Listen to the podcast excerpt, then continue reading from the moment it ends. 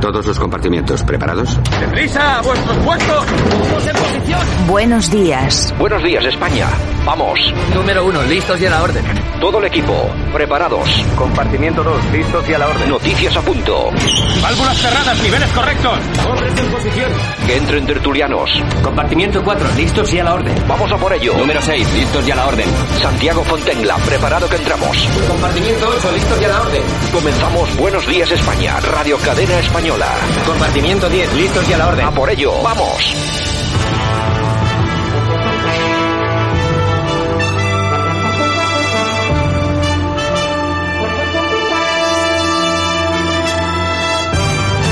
Buenos días España, 26 de junio 2020, estamos eh, a viernes, fin de semana por delante, para aquellos que puedan disfrutarlo, pues eso, que aprovechen. Bienvenidos a todos a Radio Cadena Española, a Buenos Días España.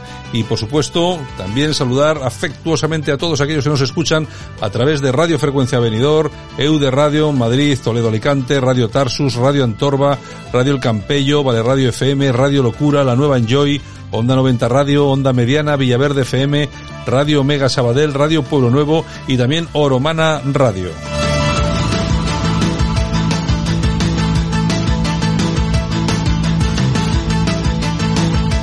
Ya están los eh, principales periódicos, tienen sus portadas ya nuestra redacción.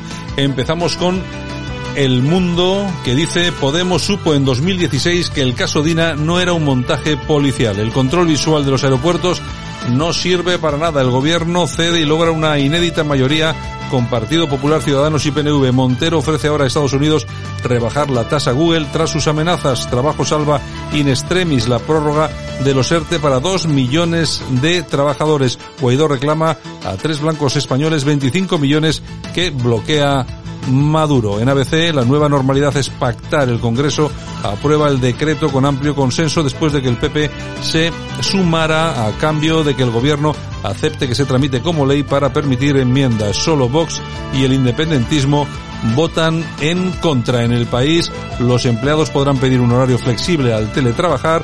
La pandemia se desboca en Estados Unidos, que también llama la atención. El titular es La pandemia se desboca en Estados Unidos y el subtitular es Portugal ordena el confinamiento de 3 millones de lisboetas. En fin, el PP se da tregua al Ejecutivo al apoyar al decreto de nueva normalidad, el enigma del inmune sin anticuerpos, acuerdo para prorrogar los ERTE hasta el 30 de septiembre. Nadia Calviño se enfrenta a Irlanda y Luxemburgo en su carrera por el Eurogrupo. En la razón, la crisis económica achica el margen de oposición del Partido Popular. El control visual en Barajas no detecta ningún positivo. Entremos en profundidad con estos eh, titulares con nuestro compañero, el politólogo Francisco Gómez. Buenos días, Francisco. Hola, buenos días a todos, Santiago. ¿Qué tal? Bueno, pues aquí tenemos la prensa. ¿Qué tal? Bueno, es un viernes fantástico y feliz, porque todo... no todo pasa ha sal- nada, no pasa no nada. Pasa na- no pasa nada y todo ha salido bien. Tenemos acuerdo en el Congreso de los Diputados. Finalmente, como nos temíamos, el Partido Popular pues ha tenido que ceder. Mm, Es cierto que ha cedido porque desde la Unión Europea es lo que se les ha ordenado. Al final, tanto PSOE como PP saben que para poder acceder a las ayudas que van a ser tan necesarias, que en definitiva van a suponer un, rescate encubierto, pues eh, hay que entenderse y eso ha supuesto primero el acercamiento con ciudadanos, que ya lo veníamos adelantando, y finalmente, pues pese a todo el teatro que los políticos montan descalificándose los unos con los otros, pues finalmente se tiene que llegar a un acuerdo, pese a que a algunos no les guste, ¿no? Yo, cuando me he enterado de la noticia, reconozco que me ha sentado muy mal, en el sentido de que el PP me vuelve a dar pena una vez más, pero es que hay que reconocer, Santiago, que la soberanía popular ya no reside ni tan siquiera en los parlamentos de cada país, la soberanía de cada país reside en el Parlamento Europeo y por lo tanto absolutamente todo lo que nos acontece, todo lo que nos pasa, todo lo que sobre lo que tenemos capacidad de decisión está regulado desde Bruselas. Por lo tanto, esto es normal.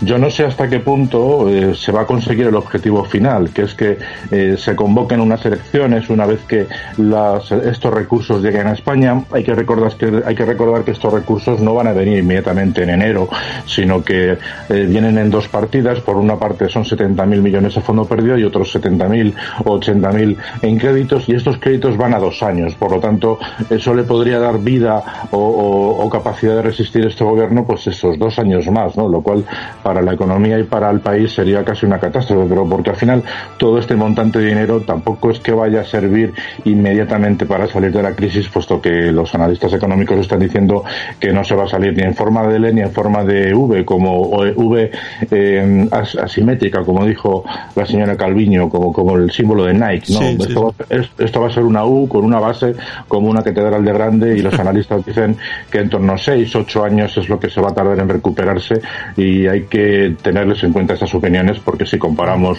la, anterior crisis eh, que nos estábamos recuperando y todavía no estábamos al 100%, pues esta que se cataloga como más importante, pues imagínate lo que se va, lo que se va a tardar, ¿no? Eh, en esta misma consonancia, pues también han llegado a un acuerdo con respecto a que Nadia Calviño, pues eh, se vaya de manda más a la Unión Europea, que al final era un poco el objetivo por lo que entró esta mujer en el gobierno. Hay que decir que esta señora tiene un talante bastante socialdemócrata, es la parte más moderada del gobierno actual. Es bueno para la Unión Europea porque de, eh, su presencia allí va a estar gestionando, ella va a gestionar directamente con su equipo pues todo lo que tiene que ver con las ayudas, sobre todo de la España mediterránea, que es la que va a recibir más, más préstamos.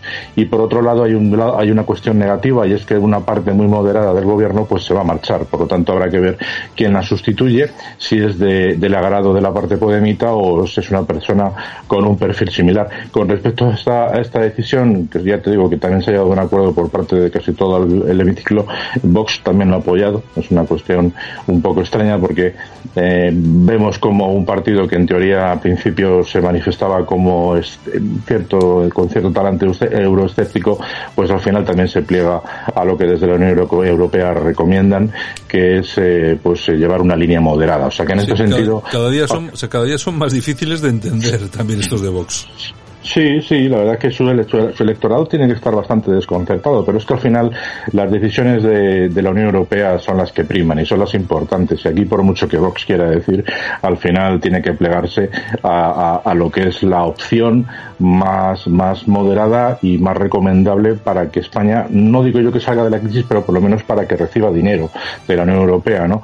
Al final nosotros solos no vamos a poder salir porque nuestro entramado empresarial está absolutamente machacado España es un país que industrialmente tiene un déficit importante con respecto a los países de su entorno más inmediato y por supuesto somos absolutamente dependientes del turismo y del sector terciario. Por lo tanto, pues con la situación de pandemia y teniendo en cuenta los rebrotes que se están produciendo y la psicosis que esto se va a ir, a ir acarreando eh, en los países más cercanos y en aquellos que supuestamente nos tendrían que venir a visitar, porque por ejemplo eh, se está planteando la opción de que, de que la Unión Europea no puedan entrar, por ejemplo, personas que de Brasil o Estados Unidos, pero estamos viendo cómo están entrando ya alemanes. Sin embargo, hay 700.000 personas eh, pues eh, que no pueden moverse de sus casas como eh, confinadas en sus casas por los rebrotes. Hemos conocido el caso de Lisboa, pues que de 20 o 21 distritos que está dividida la capital portuguesa, 17 ya están confinados.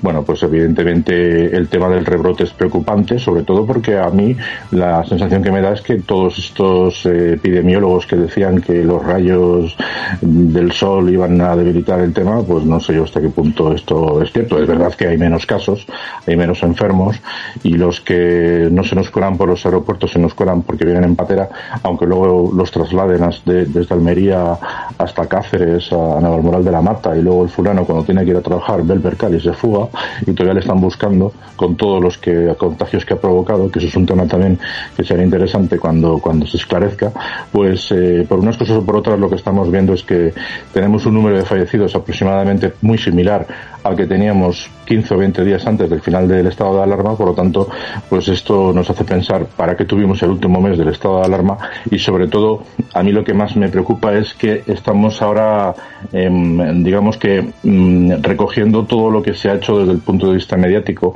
durante todo el estado de, durante todo el estado de alarma. Y es el hecho de que como no se ha visto las penalidades que provoca esta enfermedad, como no se han visto los muertos, como no se ha visto la gente llorar, pues ahora esto todo es alegría, es paz y es amor y nos vamos todos a las playas, nos vamos todos a los botellones, los chavales que tienen entre 14, 18 o 20 años no son conscientes del riesgo que están, que están acarreando, de que, acarrean por, por el tema de que ellos al ser más jóvenes pues tienen menos, menos riesgo de fallecer por esta enfermedad, pero sí que son altamente contagiosos. Por lo tanto, bueno, pues la situación es un poco caótica, la política, como decían ayer por la tarde que estuve escuchando un programa en radio, pues la política real eh, se come a las portadas de los periódicos que no son capaces de dar abasto con todo lo que está sucediendo y como hay tantas cosas, Santiago, que se están cocinando por debajo de la mesa, pues eh, es lógico que tampoco sepa muy bien los medios escritos por dónde salir, ¿no? Porque ellos se ciñen en la inmediatez y, y, hay muchos asuntos que están un poco, pues, eh, como te digo, medio cocinados, pero, pero bueno, el, el, el, asunto y el tema político estamos, está viviendo un momento bastante interesante bajo mi punto de vista.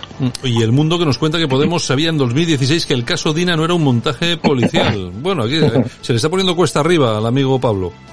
El amigo Pablo se ve que con cada vez que tiene una amiga la pone una mercería, como decían el otro día, como decían el otro día en un medio de comunicación. Sí, es curioso. Aquí, a ver, es un tema bastante peliagudo porque está metido por medio la Fiscalía Anticorrupción y si se demuestra finalmente que algún fiscal de esta fiscalía eh, ha tenido un trato de favor con Podemos y con Pablo Iglesias, pues vamos a ver en qué acaba todo esto. Pero desde luego es muy grave porque esto la sensación que da es que eh, posiblemente la solución que aplique el gobierno sea la misma que ha hecho con la Guardia Civil. Es decir, descabezarán la Fiscalía Anticorrupción, ya tienen a, a Dolores Delgado al frente de, la Fiscalía General, pues por lo tanto lo más normal es que de aquí a, yo diría que no a corto plazo porque viene el verano, pero a medio plazo sean seguramente purgados las personas más disidentes con respecto al nuevo régimen que se quiere instaurar en España y veamos cómo son sustituidas por personas que aceptan las condiciones como ha pasado con la Civil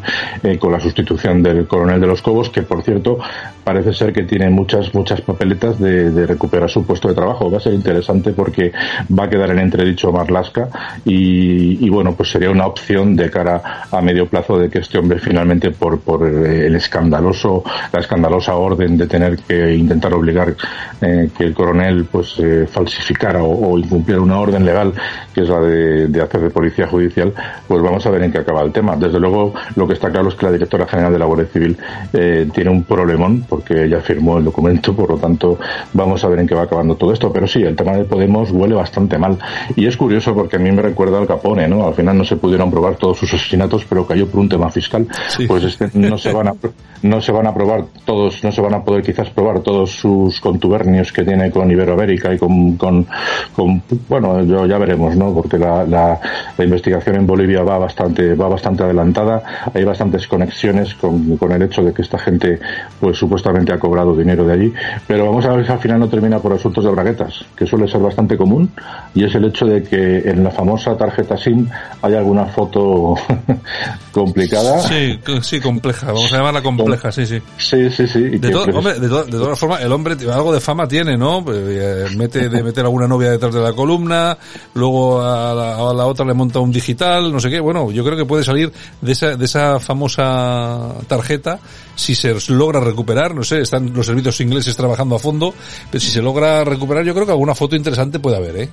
Es probable, ya te digo yo que, quizás la información que puedo que pudiera tener esta esta mujer, que vamos a ver, era una asesora de la Unión Europea, pues sí, efectivamente tendría información comprometida, pero Podemos a nivel europeo eh, participa muy poco en lo que son las decisiones, la toma de decisiones, porque al final está englobado en, en una parte, en un grupo muy radical, que generalmente lo único que hace ruido, pero no aporta francamente nada en cuanto a todo lo que se cuece allí en la Unión Europea. Por lo tanto, si al final tanto interés tuvo este hombre en retener esa tarjeta durante tres, cuatro meses, que es lo que se estima que ha tardado en, en, en devolvérsela, y si es verdad que, como dice Villarejo, pues eh, la información ya le llegó correctamente, pues habrá que comparar unas informaciones con otras. Es curioso que Villarejo últimamente aparece en, todas, en todos los temas, ¿no? Sí, que si Sí, sí, sí. Ahora parece también que resulta que eh, en una de las saunas gays del suegro del presidente, pues ahí se hicieron algunos negocios.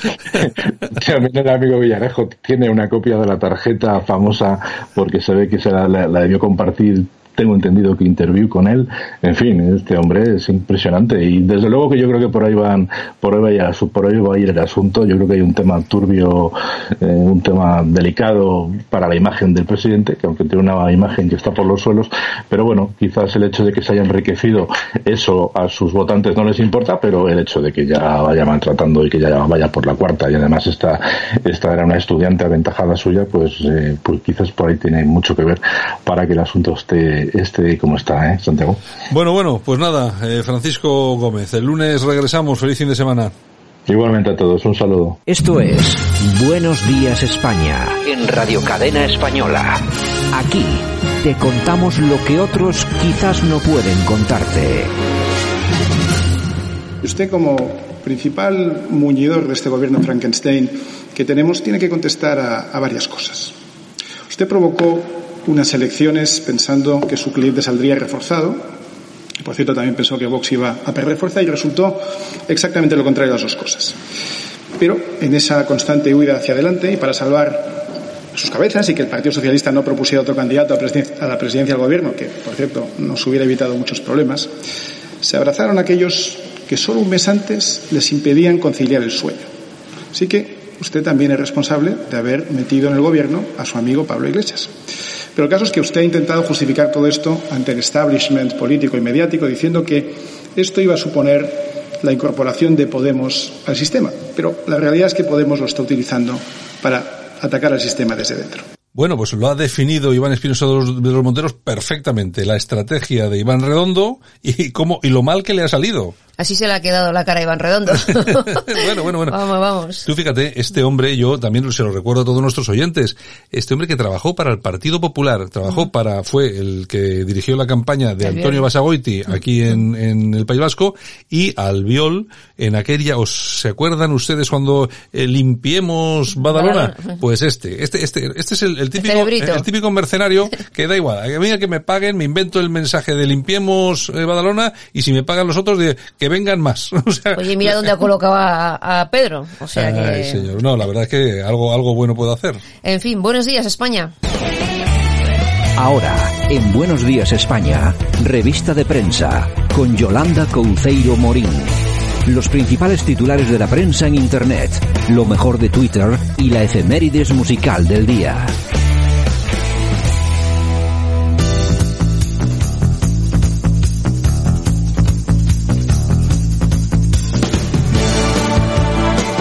Pues muy bien, doña Yolanda Cemorín. Bueno, pues ya estamos aquí otra vez, viernes, viernes 26 de junio, si no me equivoco. Van pasando las semanas como quien no quiere la cosa. Y los meses, y los Y, años. Bueno, y, bueno, oye, lo que llovió ayer, Buah. lo que Bueno, pudo bueno, llover ayer en Bilbao.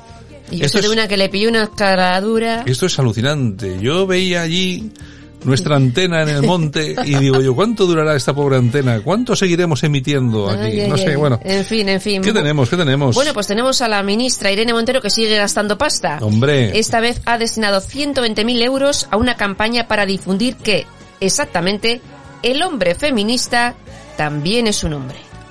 Bueno, 121.000 Pero ¿y euros. eso qué será? ¿Eso qué será? ¿Un insulto o un halago? Pues no sé, depende... Eh, depende cómo lo tomes, ¿no? es- exactamente. Porque puede ser, el hombre feminista, feminista también es un hombre, y si el hombre es malo, también es un hombre, un mal hombre, ¿no? Mm, sí. O también puede ser, el hombre feminista, a pesar de ser feminista, también es un macho men. Macho men. Con lo cual, si ese es el, el significado, resulta que tú, que mira cómo, cómo se utiliza ahí el Viva tema los del, village people. de- del, del machismo, del machismo y todo esto. Es que son una pandilla. Bueno, bueno. Impresionante. La cosa es gastar pasta. O sea, ahí ¿Qué van más? 121.000. Bueno, pues el PP que se inclina por votar a favor del decreto de normalidad Mm. tras la reunión de perfil bajo con Lastra.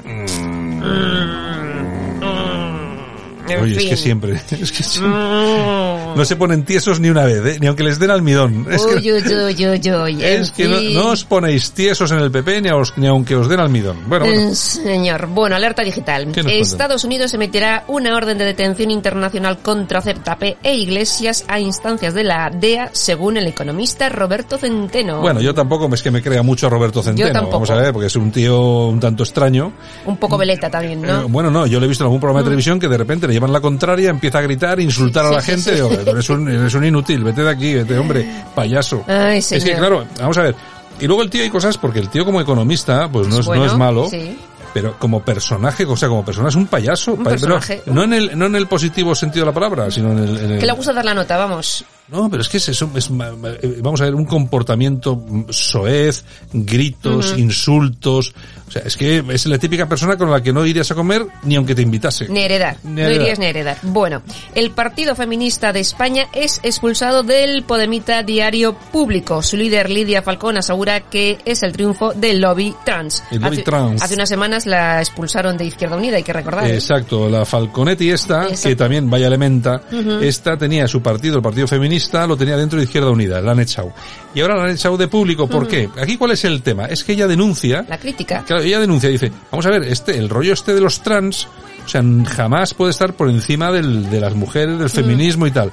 Pero claro, ahora el trans parece que tiene mucha fuerza y se la han cepillado. Directamente. Mm, eh, oye, eh, a disfrutar de lo votado. A una de las suyas. Venga, En a fin. disfrutar de lo votado. Moncloa.com. ¿Qué nos cuentan? Pues más del PP. González Pons anuncia su apoyo a Calviño para el Eurogrupo. No hay mejor garantía. Asegura que es la mejor garantía para que la política española siga las directrices moderadas de la Unión Europea. Es decir, que tenemos al Partido Popular apoyando al Partido Socialista Efectivamente. y en este caso una A socialista Nadia Calviño. para presidir el Eurogrupo. Eso es. Eh, ¿Cómo es esto para poner eh, recta la ropa? Almidón. Almidón. Ni con almidón os ponéis tiesos, macho. Es que yo es que no lo entiendo.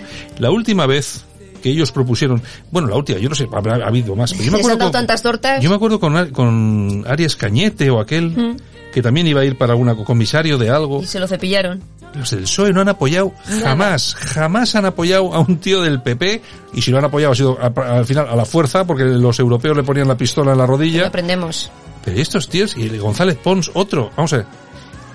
Es que el González es que no te- te- Hay que recordar que aquí mismo, aquí mismo Pachi López fue el Endacari gracias a Claro, Basagoiti. pero es que de todos modos, vamos a ver, estos tíos, el González Pons y todos estos, es que ¿qué hacen aquí ya? O sea, ¿qué, qué hacéis? O sea, es que, dinero.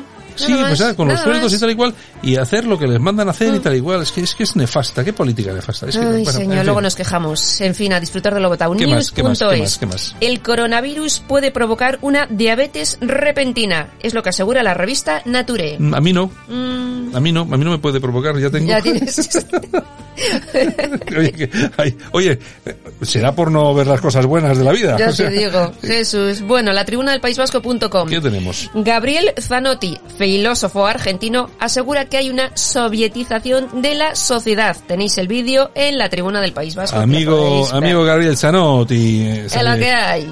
Es lo que hay. Tampoco nos, tampoco nos descubriste Rojos, gran, gran rojos. cosa. Tampoco nos descubriste tan cosa. La sovietización la estamos padeciendo hace tiempo. Mucho tiempo. ¿Y más que nos queda? Bueno, voz populi. ¿Qué tenemos? Una juez analiza los vínculos de la abogada de Iglesias con un fiscal del caso Villarejo. Parece ser Otra, que ha habido ahí otra- algo más que amigos. Bueno, algo ha más habido- que amigos. Ha habido inter- roces. intercambio de fluidos. Ha habido roces, Bueno, efectivamente. ¿Qué tenemos? Noticia del corazón. Menos mal. Pues mira, eh, una triste noticia del corazón porque Ah, ¿qué ha ha muerto eh, Manolo Segura, padre biológico de Borja Thyssen. que mantuvo una relación en los años 70 con Carmen Cervera y ha Ah. fallecido. Ha fallecido. Ah, ah, pues no lo sabía yo. Bueno, Tenía- pues Tenía un cáncer y bueno, eh, anoche de 70 madrugada. años. Bueno, pues nada, pues a la familia, nuestros, nuestro, nuestra solidaridad. Bueno, y Toñejas, Ya va ahí quitando ahí. Muy bien, Javier ahí. Venga, ¿tú llegas para quién? Pablo Iglesias. Bueno, pues esto ya, esto- vamos, ya no le duelen, ya no le duelen porque ya cae Ya sobre tiene callo, ya tiene callo. Y entonces ya no le duele, por muchas orejas que le demos, no le duele, Pero y lo bien que queda, y lo bien que queda, y lo, y lo gusto que me quedo yo de darle Toñejas. Sí, porque tú te imaginas que se las Que se la dando de estoy verdad. dando, exactamente. Entonces, oye, algo tiene que tener de positivo. No estamos llamando a la violencia. Esto- Exactamente. Esto, es un programa de radio. Cualquier cosa que digamos aquí, excepto las noticias de los periódicos. Es todo imaginación es al poder. todo imaginativo, imaginación. Pues Venga. bueno, pues se las damos porque, oye, se pasa el día viendo series. Él lo dice él, ¿eh? Que, es- que se ve un montón de series de televisión de Netflix. Oye, que para eso se necesita mucho tiempo. Mucho tiempo. Con lo Claro, cual, ¿en, qué invi- en qué invierte el No, tiempo? pero tiene tiempo, es vicepresidente. Pues por eso, Tiene, tiene no un hace nada. Luego se quejan. Venga, ¿qué más? Eh, aplausos. ¿Para quién? Belén Pastor. Dime. Es una joven investigadora predoctoral de la Asociación Española contra el Cáncer en Valencia que ha hallado una vía para detectar de forma precisa el cáncer de colon, próstata, mama y pulmón. Es verdad, yo lo he visto en la prensa. Es una chiquita muy jovencita. Muy jovencita, se merece muchos aplausos. Teníamos que tener eh, unos 4.000, así como ella. Lo que pasa aquí cuando sale un científico medio bueno se, se escapa. van al extranjero, Se- efectivamente. Se escapa. Eso es. Para esos no hay dinero. Para las mariconadas, con perdón de la expresión, de la ministra Montero, pues sí que hay. Oye, yo te voy a decir una cosa. Yo en cuanto, mira, esto, lo que has dicho de las mariconadas y tal y cual. Yo no sé, eh, alguno de nuestros oyentes, pero, oye, yo tengo un amigo que me dice, a mí no me, que a mí que no me llamen gay, que no me llamen no sé, yo soy maricón. oye. Yo, yo tengo otro que dice, yo soy maricona. Ah, maricón. Oye, y es verdad, oye, cada uno que, que Pues le llamen oye, como pues quiera. fenomenal. O sea, pero ¿por qué tienen que decir a la gente es que este no sé qué, el mensaje, el lenguaje inclusivo? Oye, cada uno que, que, que le llamen como quiera. ni lenguaje nada. nada bueno, ¿qué nada. nos cuentan? Bueno, nos vamos a dar una vuelta por Twitter. Venga, vamos allá. JM Palacio dice, hostias, como se entere el maricón rojo JJV que el marido de una colaboradora de Sálvame usa mascarilla con la bandera de España, se lía gorda. Oye, ¿quién es? El marido de Lidia Lozano. Ah, sí. He visto yo la foto. ¿Dónde? Pues ¿Tú cómo la has visto esa foto? Eh, la he visto en Twitter. Una foto de Lidia Lozano con su, con su marido y el marido Ajá. llevaba una mascarilla con la banderita de España. O sea, que es de Vox. Eh, pues, pues no Pero sé. bueno, a Lidia le da igual porque cobra dinero. O sea, Cobra le, dinero. le da lo mismo. O sea, y cuando se lía se calla. O se sea, calla, que, y se si no calla. llora. Y si no llora. Y si no llora. Eh, y si no, eh, Ilenia, Ay, Ile- ay, Ilenia, Ilenia. Mi marido puede llevar lo que quiera. bueno, eh, Catarrana dice, al socialismo le gustan tanto los pobres que no dejan de A partir de ahora os vais a enterar de lo que es el socialismo en España. Pues, pues sí que tiene razón. Sí que, te ti- sí, digo. sí que tiene razón, ¿eh? Efectivamente. Está muy bueno, bien, sí, sí. ¿Te gusta tanto? Bueno, y terminamos apunto, con las me lo- efemérides. Me lo voy a apuntar, me lo las voy a apuntar. efemérides de Venga. hoy 26 de junio, tal día como hoy de venga. 1979, Mohamed Ali, el boxeador más famoso de la historia, se retira del boxeo, habiendo ganado eh, tres veces el campeonato del mundo. Bueno, eso de que es el boxeador más... Es lo que eh, dicen algunos. mm, bueno, bueno, no sé, yo no estaría tan de acuerdo. A ver, hay, los- dos, los o- ha hay, dos o tres más... Después, eh, bastante. Hombre, vamos a ver, yo no quiero con esto enfadar a nadie que nos escuche, pero se me ocurre, hombre, se me ocurren varios, pero uno reciente, Tyson. Tyson. Tyson, que te puede caer mejor o peor, que puede ser un desagradable más o menos, pero oye, el palmarés es el palmarés. Hay algún otro también muy bueno. Bueno, ¿qué más? Bueno, también tal día como hoy, pero de 1954, nace Luis Arconada, portero de Me la Real acuerdo, Sociedad acuerdo, sí. y de la selección española durante Me- casi 10 años, creo recordar. Sí, me acuerdo que luego le daba mucho por sacarlo de las banderas independentistas y todo Exactamente, esto. Sí, como Iríbar. sí como Iribar. Como. Iríbar, igual, otro, otro, que cuando venía el caudillo a San Mamés, bien que le hacía la pelota y luego, fíjate, derriba Tasuna. En fin. Bueno, tal día como hoy, 1975, fallece José María Escribá de Balaguer, fundador del Opus Dei. Y ahí sigue el Opus Dei. Y ahí sigue. Bueno, Yolanda Cemorina, hasta el lunes. Bueno, pues nada, besitos, feliz fin de semana y a disfrutar todo lo que podáis y más. A disfrutar de lo votado. Adiós, eso, eso, eso.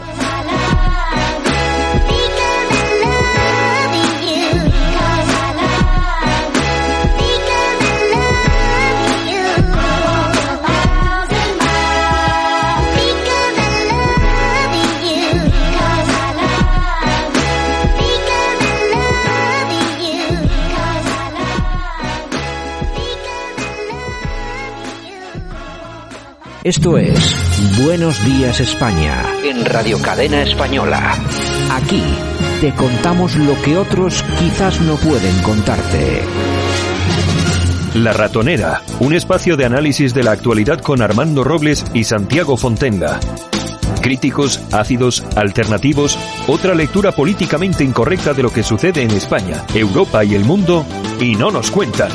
Y como cada día, cada mañana, nos vamos hasta Málaga y está Armando Robles, nuestro amigo también colaborador, director de alertadigital.com. Armando, buenos días.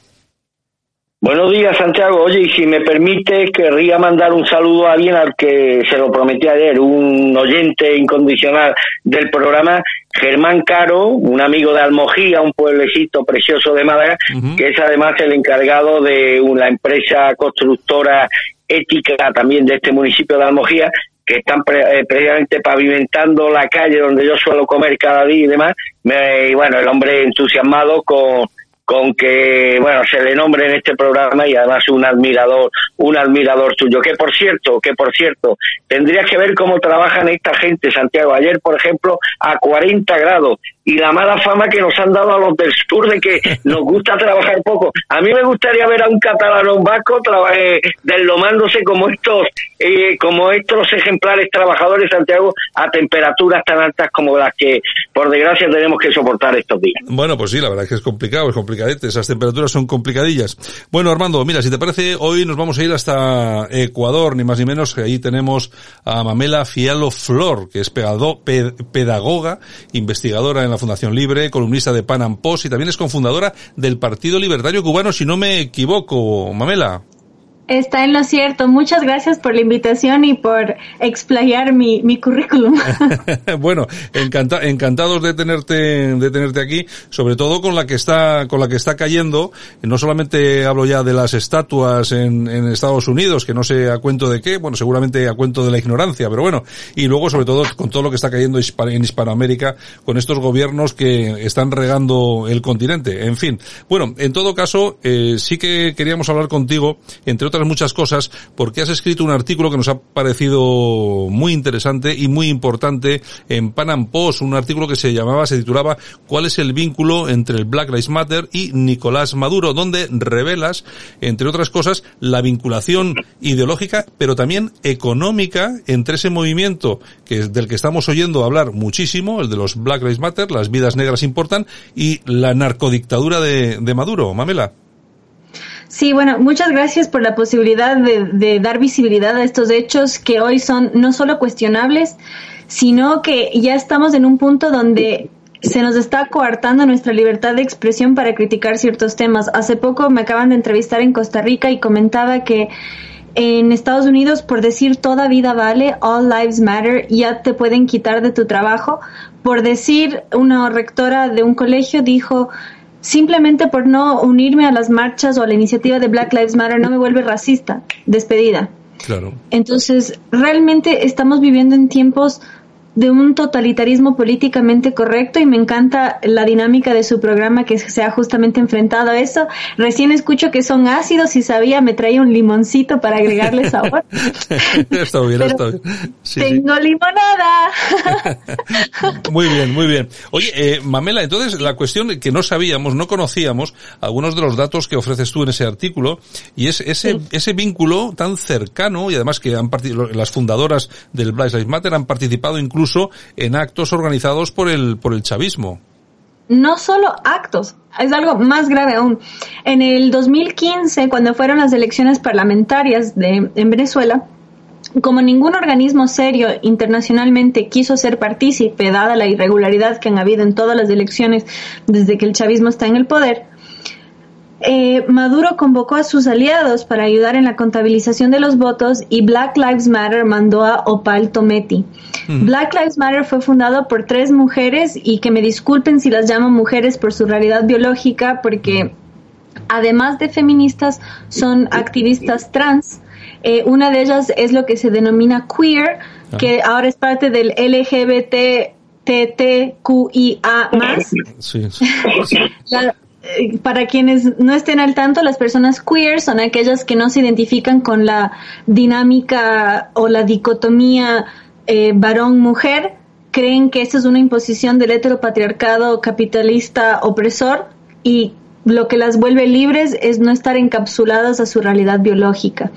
Entonces, estas mujeres encarnan lo que es el neomarxismo o el socialismo del siglo XXI, esta reinvención de la izquierda ideológica donde ya no es la dicotomía del obrero y el burgués, el proletario y el burgués, sino que hay una estratificación que se denomina transversalidad, que si pensamos en, bueno, sé que este tema en España es un poco delicado, pero menciono, ah, no sé cuál sea su perspectiva y si me equivoco o toco una herida, me disculpan, pero George Orwell, el socialista británico que luchó en la guerra civil española, justamente porque era rojo y luchó del lado de los rojos hasta que los estalinistas empezaron a fusilar a los trotskistas, dada la oportunidad que él tuvo de vivir el socialismo desde adentro, es que dejó como advertencia ante la humanidad lo que es el socialismo cuando llega al poder. Y él dejó muy en claro estas dinámicas que iba a haber y esta importancia de la negación del discurso, de la transformación de la palabra, de que hoy te quedas en tu casa, quédate en casa, todo hashtag, todo feliz por la pandemia, pero si el gobierno autoriza que hay manifestaciones como el 8M que hubo en España, como el Black Lives Matter que hubo también en España y hay en tantos otros países, hoy quédate en casa, pero mañana manifiéstate. Entonces vivimos en una era de corrección política donde según la causa por la cual quieras salir de tu casa es válida o no, o te vuelve inmune o no a la pandemia. De hecho, la, hubo el fin de semana un evento pro Trump y salió en los titulares que aumentaron los casos. ¿Cómo pueden saber de un día para otro que aumentan los casos? Eso es biológicamente imposible. Sin embargo, incentivaban las protestas de Black Lives Matter. Bueno, aquí de lo que estamos eh, hablando eh, es que seguramente es que todo esto se debe a una gran operación, porque claro, aquí cuando empezamos a ver las noticias, hablamos, estamos hablando de Trump, que ha entrado en la, en la conversación, estamos hablando de los Black Lives Matter, la subvinculación con Venezuela, de hecho yo he visto algunas fotografías que publicabas incluso en el, en el artículo, bueno, fotografías de sus propios, eh, de sus propios eh, cuentas de Twitter, en la que aparecen con sus camisetas con la bandera de Venezuela y todo este tipo de cosas. Eh, aquí lo que estamos, por lo menos, eh, hay muchas personas que pensamos, aquí estamos en una opera, ante una operación global para, no sé, un cambio de paradigma, un cambio de régimen, pero a nivel global. Que no te quepa la menor duda. Y de hecho, en ese mismo año, en el 2015, eh, una organización de referentes de la comunidad negra de Estados Unidos en la ciudad de Harlem, que está en las inmediaciones de Nueva York, le condecoraron a Nicolás Maduro. Y en estas, en estas em, elecciones que, parlamentarias que vigila esta referente, una de las tres fundadoras de Black Lives Matter, como ganó la oposición, y digo muy entre comillas porque sabemos bien que la oposición no ha sido muy útil en derrocar al tirano de Maduro, emitieron un pronunciamiento oficial en nombre de Black Lives Matter, donde llaman contrarrevolucionarios a la oposición en Venezuela. Y sabemos bien que 5 millones de venezolanos escaparon del hambre y la miseria que implica el socialismo. Entonces, para ellas esa gente es contrarrevolucionaria porque ellos son artífices y defensores del socialismo del siglo XXI. Por tanto, quien se oponga es contrarrevolucionario. Este es un término reciclado de la Revolución Francesa. Este es un término aplicado en la tiranía cubana. Y es muy importante el poder de la palabra, por eso menciono a George Orwell, porque vemos realmente el peso que tiene alguien que habla como comunista, piensa como comunista, y claramente ellas son representantes de este ideario, lo han declarado abiertamente y son oradoras principales en el principal foro de izquierda mundial que también está mencionado en el texto. Eh, Armando, ¿tienes alguna cosa para Mamela? No, una reflexión. Para mí el problema que está surgiendo en Estados Unidos es más un problema de sincretismo racial que ideológico.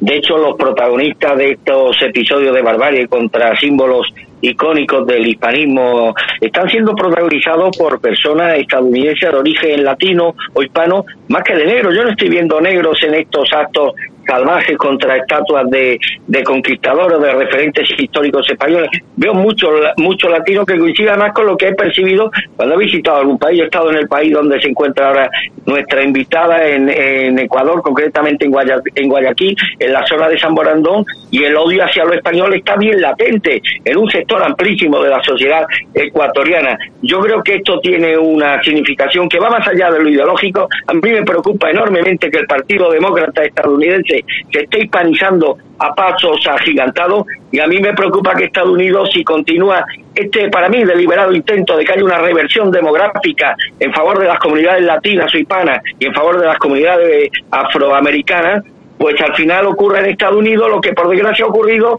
en la mayoría de los países de la, de la región. Y es que cuando el nutriente fundamental de las poblaciones de muchos países eh, latinoamericanos, como por ejemplo Venezuela o Argentina, era de origen europeo, pues estos países gozaban de un elevado nivel de desarrollo social y económico como lo ha gozado Estados Unidos cuando el principal nutriente eh, demográfico era de origen eurodescendiente. Te voy a poner un dato, en el primer tercio del siglo XX, Argentina era uno, era uno de los 10 países más ricos del mundo. Hoy es el 59. En el primer tercio del siglo XX, el 95% de la población argentina, que es el mismo porcentaje que de Estados Unidos hace 30 años, 95%, era de origen europeo. Hoy ese porcentaje se ha reducido a menos de la mitad de la población. Y hoy, fruto de este sincretismo racial, Venezuela y Argentina ya no son capaces de dotar a sus habitantes del nivel de vida que afortunadamente disfrutaron hace, hace décadas. A mí me preocupa enormemente la cuestión racial en Estados Unidos que se esté produciendo un cambio demográfico y que al final, fruto de esa reversión demográfica, que yo creo que está detrás de todos estos, estos movimientos contestatarios contra símbolos hispánicos que están utilizando la coartada del antirracismo, pero yo creo que la operación es de mucho más largo alcance y tiene un recorrido mucho más peligroso del que se nos está dando a conocer y es precisamente el cambio demográfico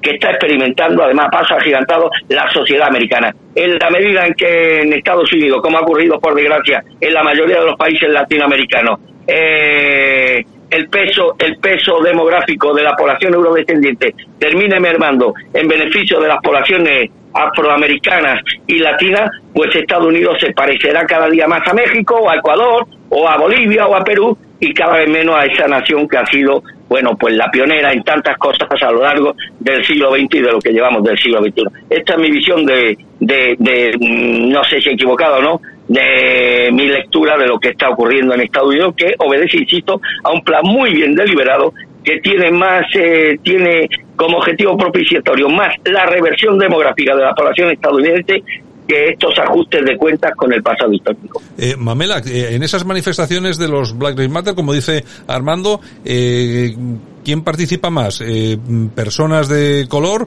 o latinos? Bueno, primero te felicito por ese apasionamiento que tienes por las ideas que defiendes, porque realmente es indignante. Y esto va vinculado al anterior, que es justamente la revolución socialista que vemos en marcha. Si vemos el caso de Ucrania, que tuvo en promedio 7 millones de muertos de hambre y o por labor forzada en, los tiempos de Stalin, el reemplazo geográfico es una herramienta geopolítica, claramente. Y Black Lives Matter, esta organización en su manifiesto, eh, pueden buscarlo. Tuve el privilegio de traducir, porque soy traductora entre mis múltiples oficios, eh, justamente en el Pan Am Post. Eh, una nota que, significa, que se titula ¿En qué cree Black Lives Matter? Fue publicado por el Instituto Acton, que compagina los valores del libre mercado con el etos cristiano. Me parece una labor formidable. Y justamente ahí advierten que la sociedad amiga de Black Lives Matter, eh, su acrónimo es M4BL, eh, Movement for Black Lives, el movimiento por las vidas negras. Ahí dejan en claro que exigen el voto para migrantes ilegales, y para presos y menores de edad. Entonces, justamente apelan a cierta población.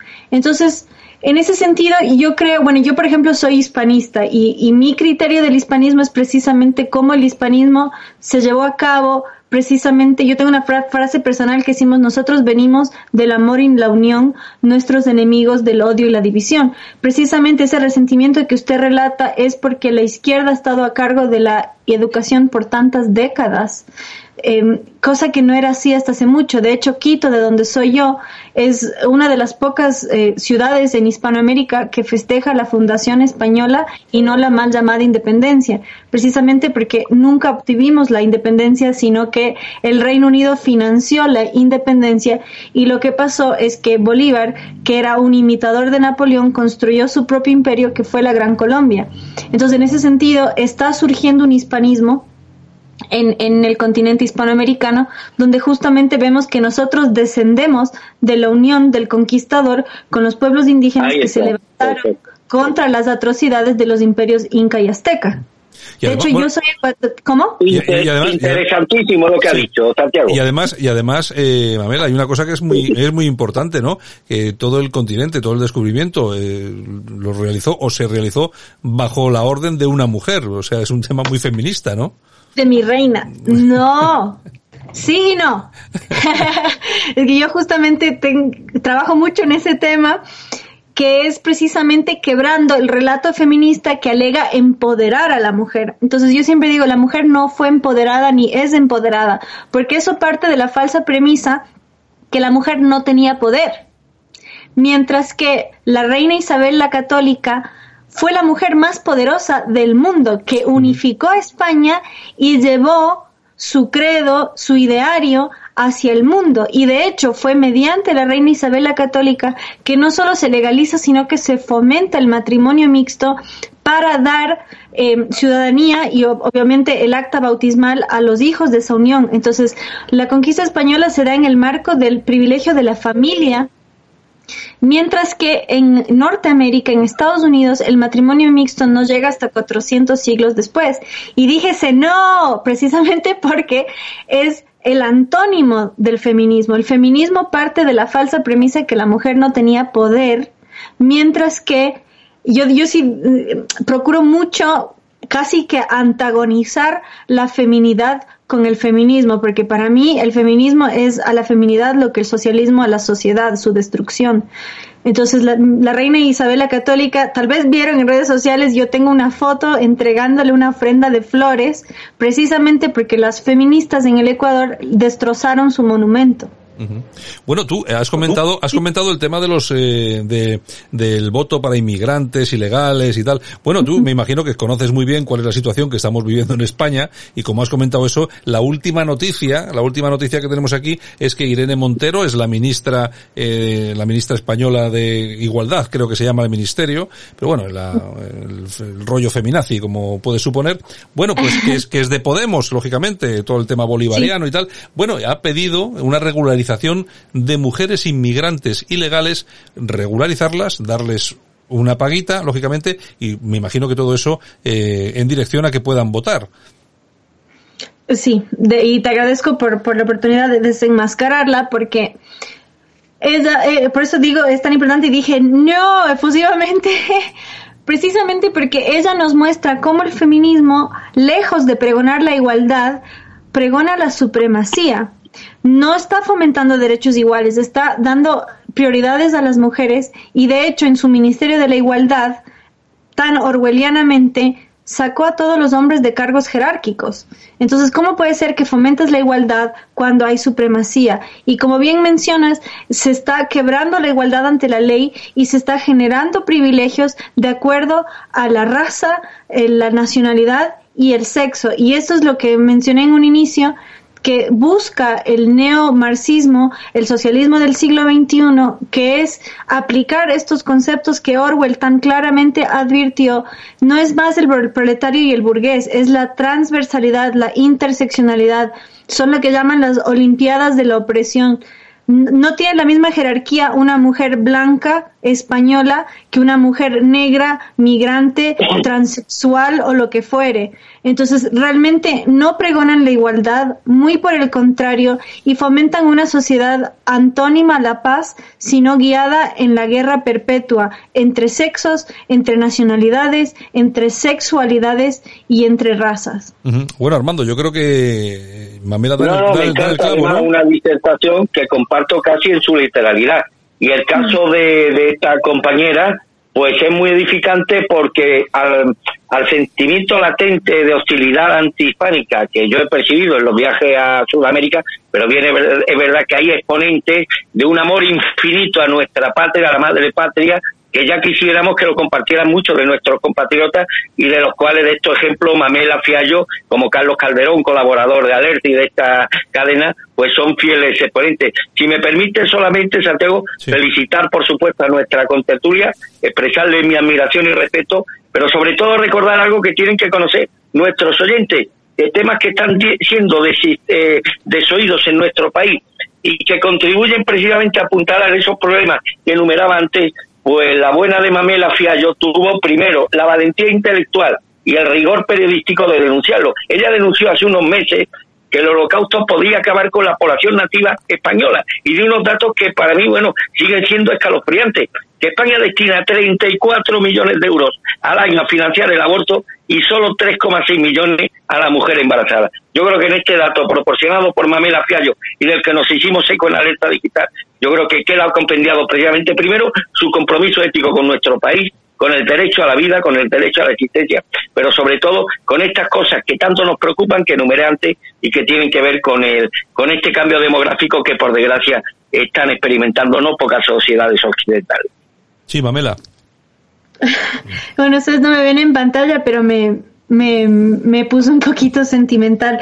Realmente es un tema que lo hablamos desde los datos y las estadísticas, pero en los números fríos que son tan concretos y tan reales, pero si realmente somos conscientes de la atrocidad que se está cometiendo con nuestros impuestos, es, es algo sobrecogedor. Es, es un artículo que publiqué precisamente en el Día de los Santos Inocentes, porque Vox en, Sevilla hizo un acto justamente por ese día, porque eh, en, en, alegoría bíblica fue, fue el, el, el, el, Estado, digamos, de ese tiempo el que ejecutaba a los menores. Y en España, tristemente, eh, ya son varios años consecutivos que, que hay más muertos que nacidos. Y si contabilizamos desde la legalización del aborto en el 85, se han asesinado a 2,5 millones de, de españoles intrauterinamente. Entonces, ¿dónde están esos 2,5 millones que realmente claro. harían un cambio demográfico y que de hecho ya tendrían edad suficiente para gestar hijos propios? Y tristemente en España, el 70% de las mujeres menores de 35 ya no están teniendo hijos. Entonces, realmente sí es válido hablar de, un, de una sustitución poblacional. Si vieron el debate presidencial, yo eh, publiqué artículos al respecto hubo un, eh, bueno, el debate presidencial entre candidatos, se habló ya, y para mí fue muy chocante, yo nunca vi en otro debate presidencial, se habló en España de, de la falta de niños. Y cada candidato, de acuerdo a su ideología, eh, lo, lo, incentivaba de distintas maneras. Por supuesto, el, PCO, el PSOE eh, dijo la solución sería más migrantes. Eh, Vox fue el único partido que dijo que hay que incentivar a la familia mediante recorte de impuestos. En ese sentido, el PP también no habló tanto del incentivo a la familia, sí estuvieron de acuerdo en el tema impuestos. Enhorabuena. Y eh, Ciudadanos que serían Liber Progress en, en nuestra terminología, eh, sugerían eh, los vientres de alquiler. Sí. En, entonces, justamente en ese sentido vemos eh, la bien llamada derechita cobarde. Bueno, no sé si ustedes son, tienen afinidad con un partido u otro, pero creo que los términos y los términos y las soluciones propuestas dicen mucho, muchísimo de un partido. Y, y en cuanto a la referencia Podemos, Podemos uh, pro, también está promoviendo la, la, destrucción de estatuas cuando San Junípero Serra fue de, derribado en, en, California, en Estados Unidos, que alguna vez fue España. Sí. eh, Podemos lo alentó y, y, y, fue, fue vandalizado también San Junípero Serra. Sí, eh, Mamela, hay una, hay una cosa también en cuanto al tema de las estatuas. Eh, en Seattle hay una, una estatua de Lenin que sigue en pie no solo sigue en pie la estatua de, de, Lenin en Seattle, sino que ahí se juntan los activistas y no sé si vieron, pero en Alemania se, se levantó una estatua de Lenin. Sí. Y mucha gente, y por eso me gusta mucho mencionar a personajes como George Orwell y el trotskismo, porque el trotskismo ha sido muy hábil en antagonizar al estalinismo y en este transcurso lo que lograron fue aplacar las atrocidades de Lenin, pero poca gente sabe que durante el gobierno de Lenin, que fue muy breve, pero simplemente porque él murió, no por otro motivo, en, en la Unión Soviética había canibalismo había venta de seres humanos, había padres vendiendo a sus hijos congelados en pedazos, había madres matando a sus hijos menores para alimentar a los mayores. Entonces, y me puse un poquito sentimental, porque realmente la, la, la, lo grotesco que es el socialismo es algo que, que, que, realmente cualquier persona de bien debe enfrentar. Y me acuerdo la última vez que lloré un poquito al respecto fue cuando estuve en Brasil el año pasado en el CIPAC, que se hizo por primera vez la cumbre conservadora, la, estaba la ministra de Derechos Humanos y contó que Bolsonaro lloró porque, y, y hago hincapié en este tema por, por la agenda indigenista, en los gobiernos de izquierda no se hizo nada al respecto y es un debate muy interesante respecto al rol del Estado, porque en Brasil hay una tribu indígena donde si un niño nace con deficiencias físicas o mentales o hijo de madre soltera, la tribu exige que la madre lo entierre vivo dentro de su casa. Y yo me estremecí porque dije, qué maldad pero dices, tienes que respetar su cultura. Entonces, realmente lo que implicó la hispanidad en América al fin de la barbarie, del sacrificio humano, de que madres entierren a sus hijos, es realmente un avance civilizatorio. Y la gente que nos cuestiona por tener fe o por defender lo que ha sido y es la hispanidad, olvidan que fue posible precisamente porque los indígenas se levantaron contra estas culturas que exigían sacrificios humanos y cambiaron dioses que exigían sacrificar a sus hijos, a niños, a vírgenes, adolescentes y adultas por un Dios que sacrificó a su único hijo por ellos, y en ese sentido el logro de la hispanidad es el triunfo de la civilización sobre la barbarie.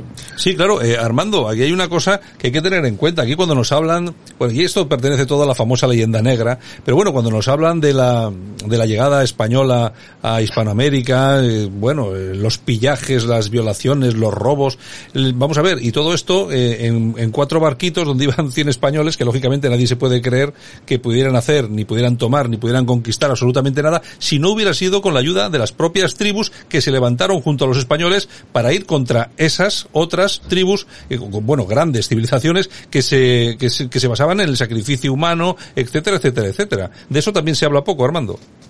Sí, pero es que se está extrapolando precisamente el discurso ideológico del siglo XXI con, con aquella época, quizás el gran pecado de Cristóbal Colón o de San Junípero es que no eran podemistas, no utilizaban el lenguaje inclusivo, no decían marineros y marineras, tampoco fueron ecofeministas, no tenían una opinión sobre la maternidad subrogada. Es que escuchando a Irene Montero, parece que lo que se le reprocha a estos personajes es que, por ejemplo, no rechazaran el aborto, que no fueran partidarios de la globalización y el libre mercado, que no predicaran la sostenibilidad ambiental ni que fueran veganos, es decir, que es todo una, una, un auténtico disparate ideológico promovido, promovido por la izquierda previamente para ponerle cara a nuestra interlocutora. He abierto en Google y he visto a, a nuestra amiga Mamela una foto que me ha encantado, Mamela, en la que estás con un polo rojo y una, y una y una leyenda en el polo que pone qué boludos son los comunistas. Encantado de Sí, eso es gracias a la iniciativa privada, otra de los tantos mitos que antagoniza a la mujer y el capitalismo como tanto le encanta al social al feminista al feminismo tan socialista. Eso lo hizo una gran amiga mía, Débora Bianchi, ella es súper pícara, de hecho ayer le hicieron una entrevista en Bolivia de la sátira como herramienta política y ella vende camisetas polémicas. Y esa fue una, eh, eh, también hizo Yo amo el patriarcado y hizo una que era LGBT, Liberty Guns Bolsonaro Trump y esa se la entregué en persona al hijo de Bolsonaro cuando estuve la última vez en Brasil. Y, y realmente, em, perdón, este Ay, me, me desconecté. bueno, y, conectando con el, Sí, no, no, perdón. Conectando con este tema, ah, bueno, sí, sí, sí, ya me acordé, que mencionaste a Colón. En Miami, eh, grafitearon la estatua de Cristóbal Colón y los, le agradezco, yo realmente agradezco la libertad de expresión que tiene esta gente precisamente porque queda al descubierto su ideología. Mancharon a Cristóbal Colón con la hoz y el martillo del comunismo.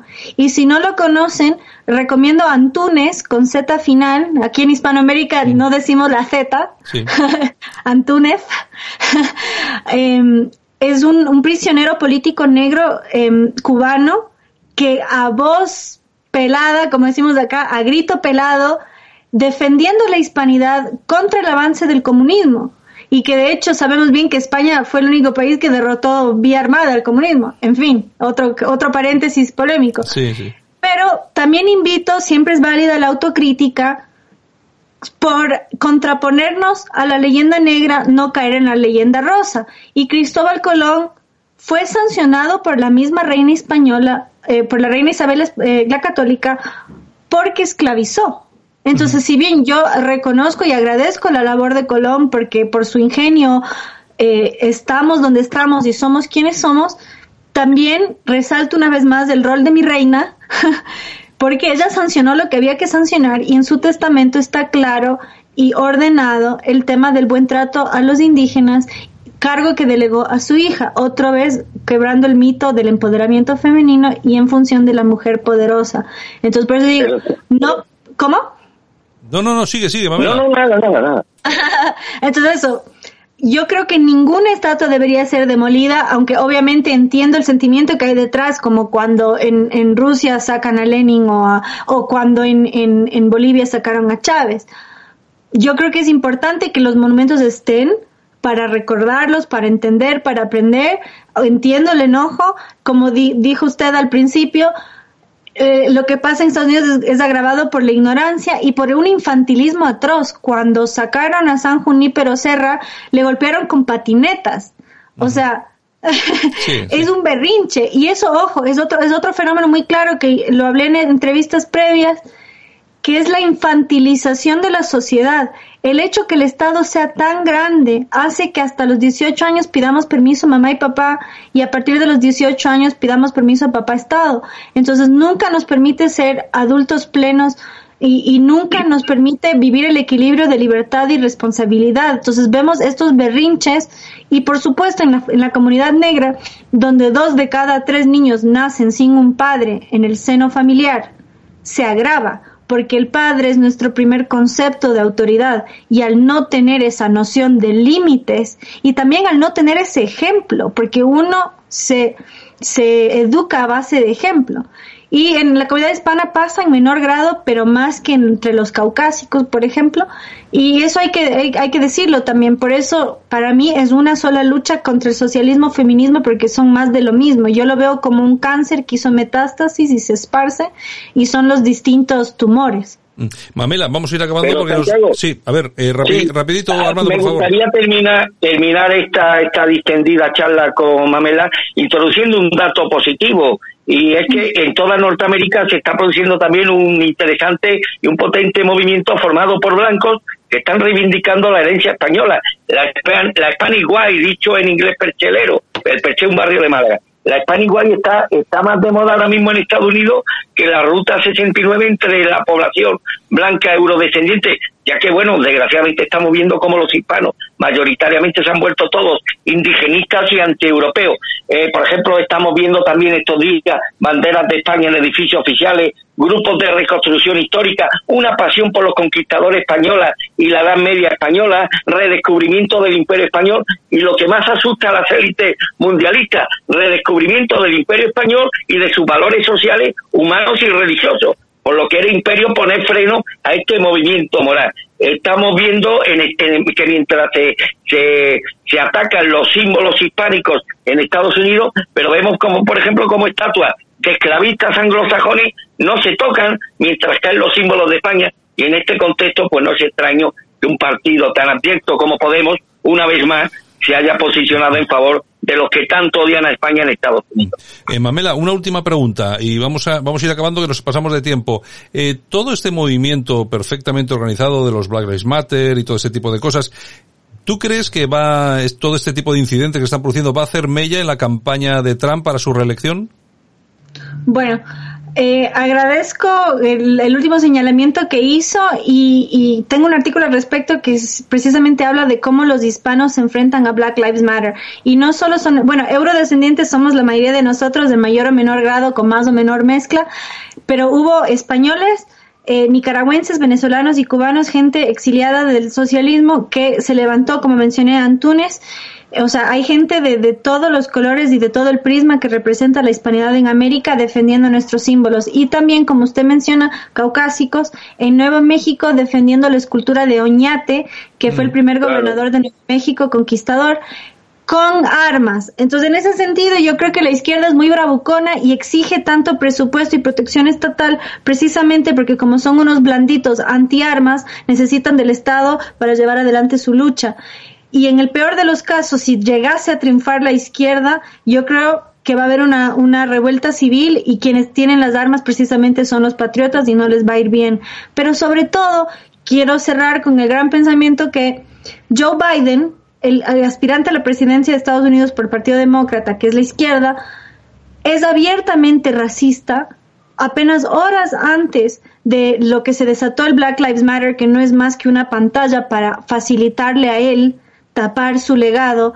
Él estuvo a favor de las leyes segregacionistas y horas antes de, la, de, que se desate todo esto, le dijo en la cara a un periodista negro, tú no eres negro. ¿Y saben por qué dejó de ser negro para ellos? Porque le hizo una pregunta. Y él le dijo, ¿cómo que más preguntas? Si no sabes si votar por mí o por Trump, entonces no eres negro. Y eso es lo más peligroso de todo esto. Niegan la identidad individual, niegan la capacidad de la persona de pensar por sí mismo y tienen la potestad y la capacidad de negarle a la persona y desteñirle hasta su piel si no conviene a su discurso. Entonces, en ese sentido, yo creo que va a haber un voto rechazo muy fuerte. Hay mucha gente que está harta de esta situación es muy difícil de medir las, las estadísticas. Lo vimos en el 2016. Todos los medios auguraron que Trump iba a perder y ganó. Y algo muy importante para quienes no conocen el sistema eh, político electoral en Estados Unidos es que existe el colegio electoral. En Estados Unidos no gana el candidato con más votos, sino con mayor representatividad precisamente con el fin que no hay una supremacía de la ciudad sobre el campo. Y el campo nunca va a votar demócrata, precisamente porque es gente que vive de la tierra y acorde más uno está en sintonía con la naturaleza, la realidad biológica, el hecho que macho es macho y hembra es hembra, menos va a caer en el progresismo que te adoctrinan en la ciudad. Entonces, en ese sentido, Trump tiene un, un fuerte contingente de votos y hay que ver qué pasa en las ciudades, pero en ese sentido yo sí creo que tiene mucho voto a favor todavía y un sistema electoral que le beneficia. Y sobre todo, si me permiten, yo creo que al final del día, esta dicotomía izquierda-derecha, lo que se resume es la gente que cree que el humano es el problema y los que creemos que el humano es la solución. Entonces, precisamente por eso es que nosotros defendemos nuestro origen y promovemos dinámicas que cuidan el porvenir, porque nosotros velamos por el bienestar, mientras que nuestros enemigos quieren la destrucción de nuestro origen, de nuestra nación y la aniquilación de nuestro futuro, literalmente lo están logrando mediante presupuesto de matar a los más indefensos. Bueno, Mamela, eh, bueno, si quieres eh, despedirte, Armando, de Mamela. Nada, que ha sido Mamela un descubrimiento, ya te conocía, hemos publicado algunas cosas tuyas en Alerta Digital, pero no es lo mismo escucharte en vivo y desde luego asumo prácticamente en su, en su literalidad todos los postulados que has defendido. Es un honor y un privilegio tener eh, compañeros de barricadas con la claridad de ideas y la claridad expositiva que tú has acreditado una vez más esta mañana. Un abrazo y toda la suerte del mundo, querida amiga. Bueno, Es un honor. Mamela, pues entonces muchas gracias por habernos dedicado estos minutos aquí en Buenos Días España, en Radio Cadena Española. Y nada, esperemos que no sea la última vez que, que regreses. A la orden y buen día a toda España. No se dejen robar ni vilipendiar por quienes no quieren su bienestar. Estás escuchando Buenos Días España. Aquí te lo contamos. Bueno, y el que se suma a Buenos Días España, Javier Gariswain, buenos días. Hola, buenos días Santiago. Es director, de, director de horainformación.es, que la semana pasada no pudimos tenerlo por la mala conexión. Vamos a ver si hoy tenemos un poco más de suerte. Y ya estamos aquí con también con, estamos con Armando Robles.